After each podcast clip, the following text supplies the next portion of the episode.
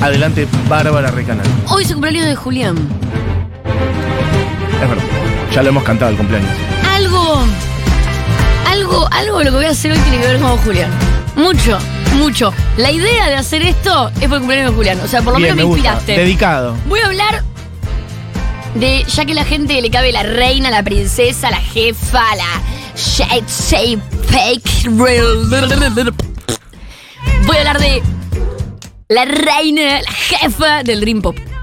Bien, la gente diciendo en ¿Qué es Dream pasando un escáner por su cabeza diciendo Dream Pop, quién es la jefa, quién es la reina. No, bueno, y el Dream Pop un poco es el origen de, de mucho de lo que pasa hoy, ¿eh?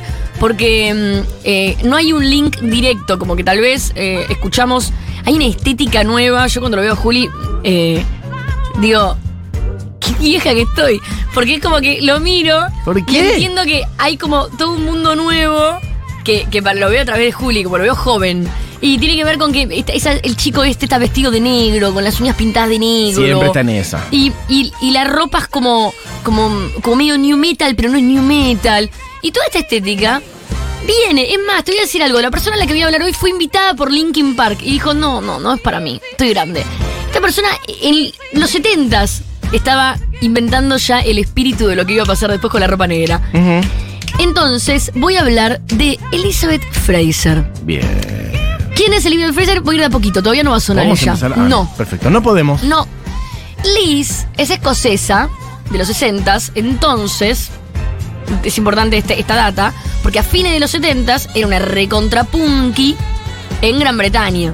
Tenía tatuado en los brazos lit la cara de Siouxsie, ¿En serio? la cara de Johnny Rotten. No sabía que Y pará, y cuando digo Siouxsie acá, quiero que suene la primera canción que traje que no es. Quiero que entiendan esto. Estaba pasando esto a fines de los 70, principios de los 80. Estaba apareciendo esta persona. Es más, esto ya es de los 80. Siouxsie no era famosa a fines de los 70 y ella ya la tenía tatuada en la cara. Yo creo que Siouxsie es como el inicio. De hecho, es como una mezcla entre Siouxsie y Kate Bush, esta persona. Pero eran muy contemporáneas. Es como que eh, yo me tatué la cara de Marina Fajes. Claro. Era como algo muy contemporáneo.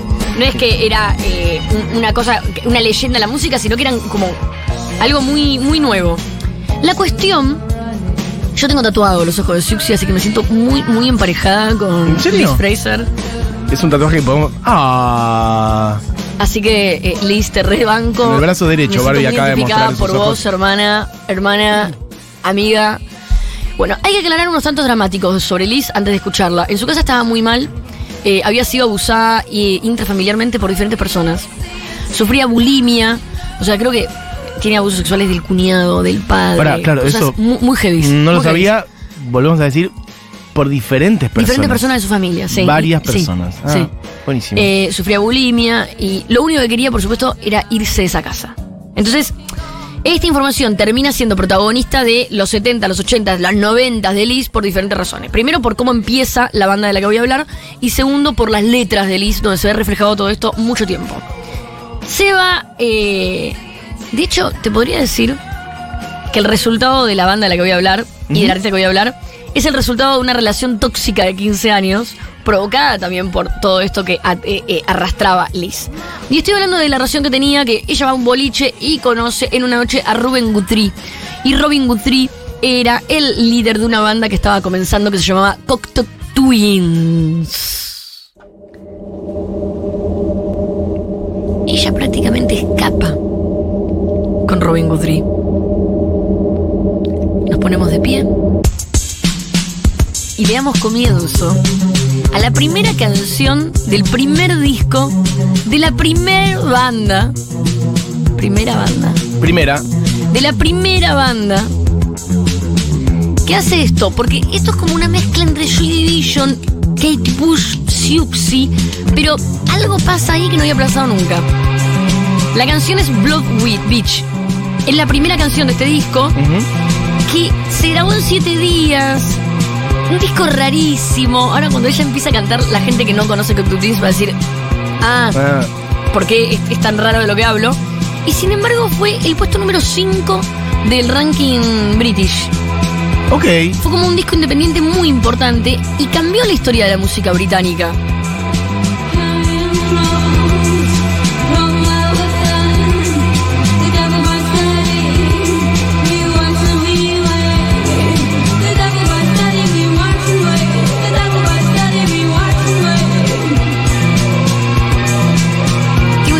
Cantar muy única, Liz Fraser. La cosa es que, bueno, el, traje otra canción de este disco que es el último tema, que es Grail Overflowed. Porque también acá podemos ver el nivel de darky de Cocteau el nivel de oscuridad, el nivel de, de como retorcida que, que- que estaba la banda en ese momento. Como que te da miedo el tema, vas a ver.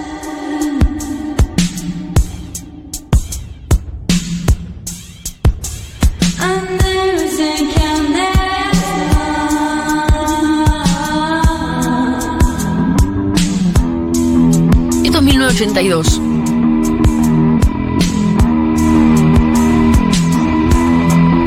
Juli, si estás escuchando ahora, no vas a entender lo que te digo. Hay algo de, de la oscuridad. El primer disco estamos hablando, ¿no? La oscuridad de estas canciones, de la intensidad, que después termina marcando como todo un nuevo género en la música, que no tiene que ver con el rock, que no tiene que ver con el pop, que tiene que ver con eh, la oscuridad. Salen muchos discos después de este, todos uno mejor que el otro, pero yo voy a hablar de los puntos, de los puntos así como highlights de la carrera de Cocteau Twins.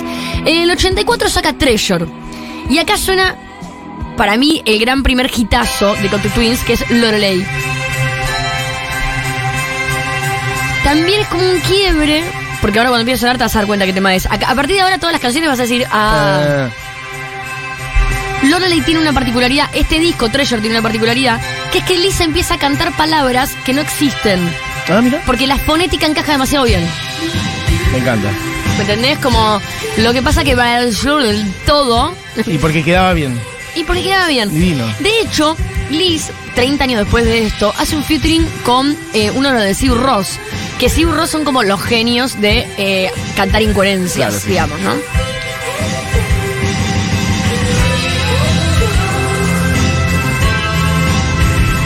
Muy climático.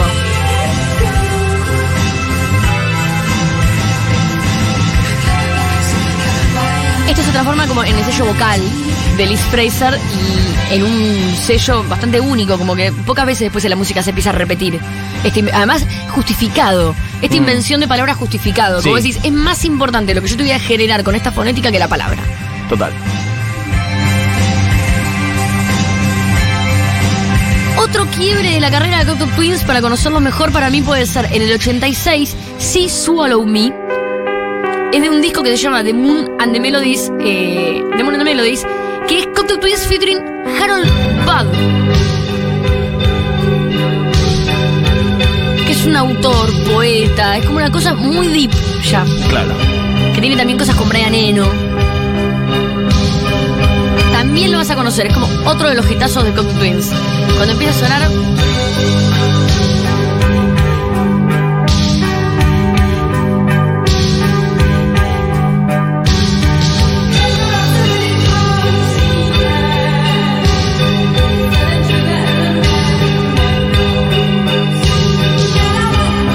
Y quiero decir que para mí no hay Twin Peaks sin Cocteau Twins. Total, sí, sí, ese universo medio hay David Lynch siniestro, Twins. Es como, onírico. Yo siento que David Lynch se despierta a la mañana y Y, dice, eh, ¿cómo se ¿hoy llama? cuál la, pongo de Alisa? ¿cómo se llama la, la Sí, que sí, te pone la Alexa, música? no sé. Alexa. Un poquito más de Un Cocteau. poquito random de Cocteau Twins. Otro quiebre para mí eh, en la carrera, no, para mí no, acá para todo el mundo. El disco fundamental de la carrera de Cocteau Twins, que si hasta ahora hay alguien escuchando y diciendo, "Mm, no conozco esto, ahora van a conocer algo, lo voy a poner sí o sí, porque el disco hitazo de Cocteau Twins, Sí. el Play de Cocteau Twins, el Californication de Cocteau Twins, es Heaven or Las Vegas, 1990. Además, 1990, Mati. Algo que tiene para mí ella en particular es que son vanguardias siempre. Es como que se. Eh, yo creo que una vez te lo dije. Esto, eh, no sé si lo conoces, Álvaro Villagra, un ingeniero muy importante Sí. del rock nacional, tiene una frase que te dice siempre si vas a grabar, que es un salto de espaldas al éxito. Un salto de espaldas al éxito. Sí, es como que como- tú dices que un salto de espaldas al éxito. Siempre se está alejando de lo que está en el mainstream. Bien. Esto es Pitch the Baby, uno de los hits de Heaven or Las Vegas.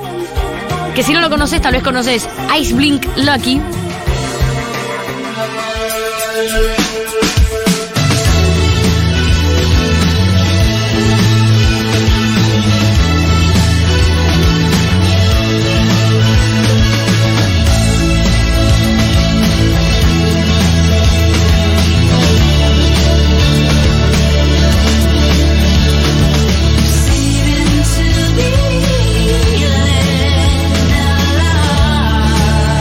La voz de ella y la manera de cantar es hermosa. Igual cuando decimos hit, por ahí también situar, no sé acá cuánto de esto sonaba, por ejemplo, en las radios en Argentina, mm, me cuesta determinarlo, me imagino que poco. Y también una Vamos- música como más de... Sí, pero para. no sé si porque- era el mainstream del mundo, como más un poco Ojo. nicho, ¿no? También. Ojo, pero te quiero decir algo, mira. Esta canción, Algunas trascendieron. De hecho, la que hay una que todo el mundo conoce, que no es Cocteau Twins, que después la vas a poner. Bueno, no. En donde está su voz. ok, mira, vamos a poner la próxima canción. La próxima canción tiene 40 millones de escuchas. Hoy es difícil saber qué quiere decir eso, ¿viste? Con algo que No, tiene no, no. 30 años. Pará, es que si se produjeron en los exactamente últimos años o no. Mira, ahí voy. Quiero decir algo, pará. Y te voy a Saca pasar otra Juli para poner. mil millones, qué sé Poneme yo. esta, no, pero. Pero no después de- importa el pero pará, éxito. Poneme es un la cachito de. belleza. No, no, déjame esa. Déjame esta y vos poneme esa que te acabo de pasar. Quiero decir algo sobre eso. A mí me pasa que yo sí tengo un medidor que es cuando un disco Sí. que salió hace 30 años Sí. es subido hace 5 años y tiene 70 millones de escuchas, para mí es más popular que Bizarrap. Y te digo por qué. Sí. Porque no tenemos las escuchas de los últimos 30 años. Tenemos No, no, las claro. escuchas de los últimos 5, pará, ¿eh? Porque hay un Entiendo fundamento sociológico. Tesis, últimos sí, sí. 5, 30 años después. Y yo estoy segura que si Bizarrap sube su disco dentro de 30 años, no va a acumular estos millones de escuchas en 5 años. Y eso para mí tiene que ver con una popularidad eh, cultural. Más algo perenne. que queda Sí, sí, perenne. sí, en las décadas, no, no algo que es eh, un impacto, eh, una tendencia. Fuerte del momento. No estoy hablando de tendencia, estoy Sí, sí. hablando de algo que ya quedó. Cosas más profundas. Que no lo 30 sabemos. años después es elegido 70 millones. Es contrafáctico, no lo sabemos si algún día Bizarrap va a volver a subir a una nueva No red. lo sé, no quiero a subestimar a, una, nu- Bizarrap, por te eso, pido perdón. a una nueva red y va- por ahí tiene millones. Cherry Pero- Colored Funk es la otra canción que de hecho tiene. Esta no la había traído y es como. No sé qué le está diciendo la gente, pero son canciones. Que las tenés que conocer por las películas.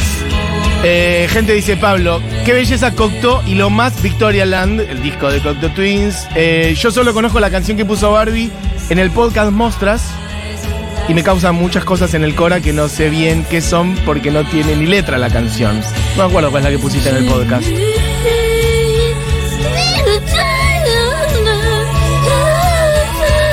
Alguien dice que acá tiene algo medio de Depeche Mode. Y te podría. Es que. Bueno, no sabemos quién tiene qué. Es una época, eh, es una, un circuito de, de música. Hablábamos antes de Joy Division Re. previo, ¿no? Años 79-80, pero Total. ahí hay una vigencia, obviamente, de Re. una oscuridad. Muy- no, de hecho, ellos son están muy influenciados por Joy Division, pero también es algo muy particular que es re loco que son muy influenciados por algo que les pasa a ellos, ¿no? Como Joy Division, Siouxsie eh, o Johnny Rotten. Estamos hablando de una escena musical del 76 al 81 y ellos se forman en el 79, Después, claro, el periódico 82. O sea, es muy contemporáneo, ¿viste? Es lo que te digo, no es que es una influencia. La banda se hace mierda. O sea, no es que se separa, se hace mierda. Porque ella y él tienen un hijo en el 89, una hija en el 89. En el 90 sacan este discazo. Y después sacan un par de discos más donde, bueno, ellos se separan, ella lo destroza. Se separan hasta el punto de que le ofrecen a Liz muchos años después, hace bastante poco, creo que para un Coachella le ofrecen muchísimo dinero por volver con Cocteau Twins. Y ella dice, ¿sabes qué? A pesar de que se tiene que juntar los domingos con el tipo, le da la nena para llevarlo al club, los cumpleaños, todo, dice, ni por toda la plata del mundo vuelvo Mira. a tocar con ese tipo. Pero decís, es- dijiste, ella lo destroza. Sí, Como en que- las letras, en las mismas letras. Ah, ok, Lo destroza. ok, ok, bueno, en las letras. se separan muy mal, se separan muy mal y ella se pone de novia dos horas y media con Jeff Buckley. En esas dos horas y media con Jeff Buckley hacen esta canción que se llama All Flowers in Time Bent Towards to the Sun. Dejémosla sonar un cachito porque esta canción no está en ninguna plataforma digital. Total.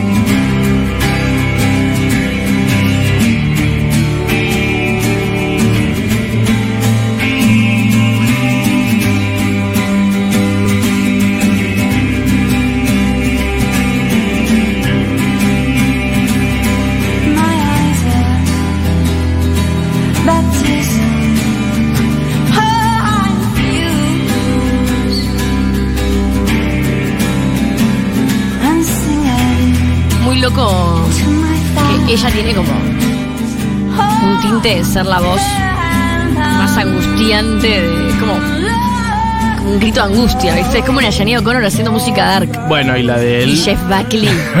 Qué junta estos dos, ¿eh? que junta estos dos, exactamente. Que Jeff junta Buckley estos y Liz Fraser. Escuchemos un poquito. dos. Sí, sí, por favor. All flowers in time bend towards the sun. I know you say that there's no one for you. But here is one. But here is one.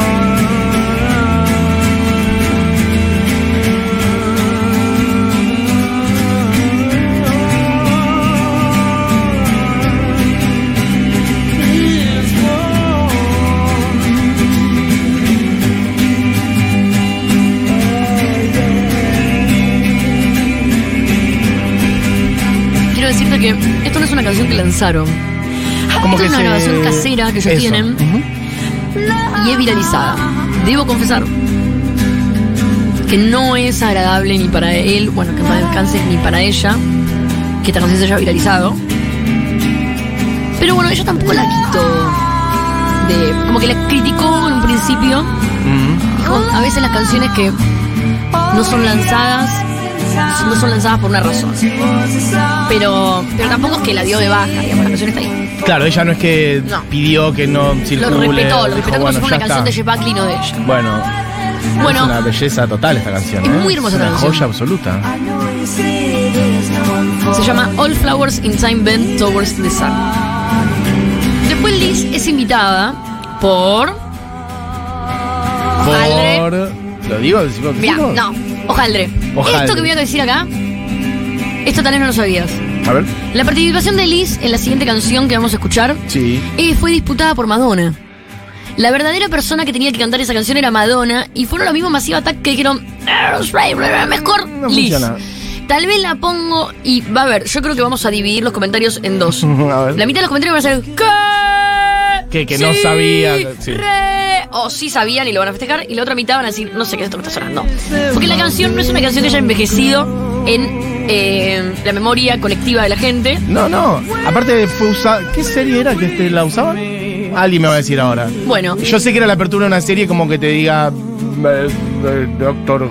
¿Cómo era el doctor ese?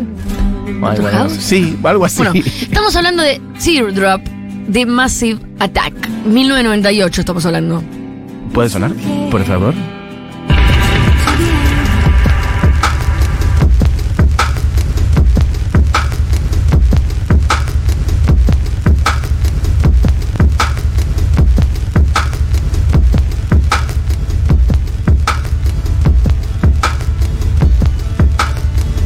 ¿Alguien me puede decir eh, qué apertura de qué serie estaba esta canción? Porque no me acuerdo, no está viniendo a mi mente.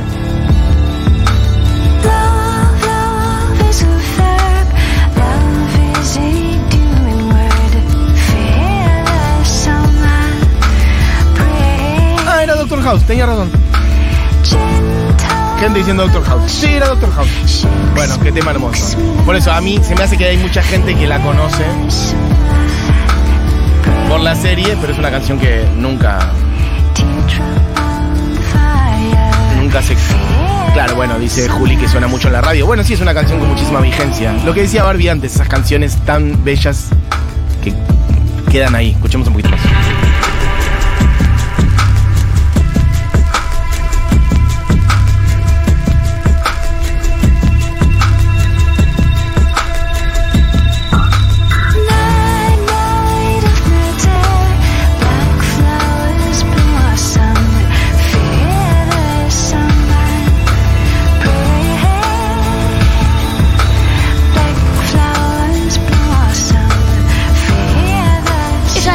Es invitada al toque para ser la voz. No la pongas esa porque es una bizarría. La voz de Lord of the Rings, El Señor de los Anillos. En la banda sonora está la voz de ¿Qué? ella ahí. Eso no lo está bien, sabía. Ponelo, ponelo, ponelo, está bien. ¿Está como una cosa etérea ahí? Sí, es en- una en cosa- uno de sus tracks? No, Es ahora que tenés que hacerlo No sabía. y- ¿Y a es quién ella, llamás? la A Liz Fraser, obvio. Vos decís que ahí está la voz de ella. En ese Corelli. Ponelo adelantalo, vas a ver, va a estar más presente. No sabía esto. Es ella. Re, claro, es ella, había ella acá. Había que llamarla a ella. No puedo hablar de Pero es eso. muy loco, ¿viste? Estás mirando el Señor de los Anillos y de repente esa voz que está sonando ahí es eh, ella. Y por eso es como, para mí es como un ícono eh, lírico de mm, no solamente una generación y una época, sino de algo que, mm, que se fue instalando con los años al punto de eso de que te digo, bueno, Sigur Ross, eh, Linkin Ujú. Park, eh, dije al principio, bandas que la fueron invitando, muchas de ellas dijo que sí, otra dijo que no. Ujú. Eh, la cosa es que se pone de. Bueno, va, al toque de esto, saca un tema solista. No lo traje porque me gustaba más otro que sacó en el 2009, que es Moses. En el 2009 saca esta canción solista. Son los singles, ¿viste? Me gusta porque yo siento como que ella se encontró de ha- hacer siempre la locura de la época. Como que siempre esto, el salto de espalda al éxito, como diría Loro Villagra. Esto es una cosa como electrónica. Tiene algo medio de Massive Attack. Sí, medio Es más trip parecido a Massive. Attack, no es casualidad. Medio. Portishead también podría ser. si Medio fuera- Portishead, totalmente. Muy Portishead, de verdad. El batero de gira de Me encanta. Attack está bueno, ¿viste? Sí. Voy a dejar solo un cachito.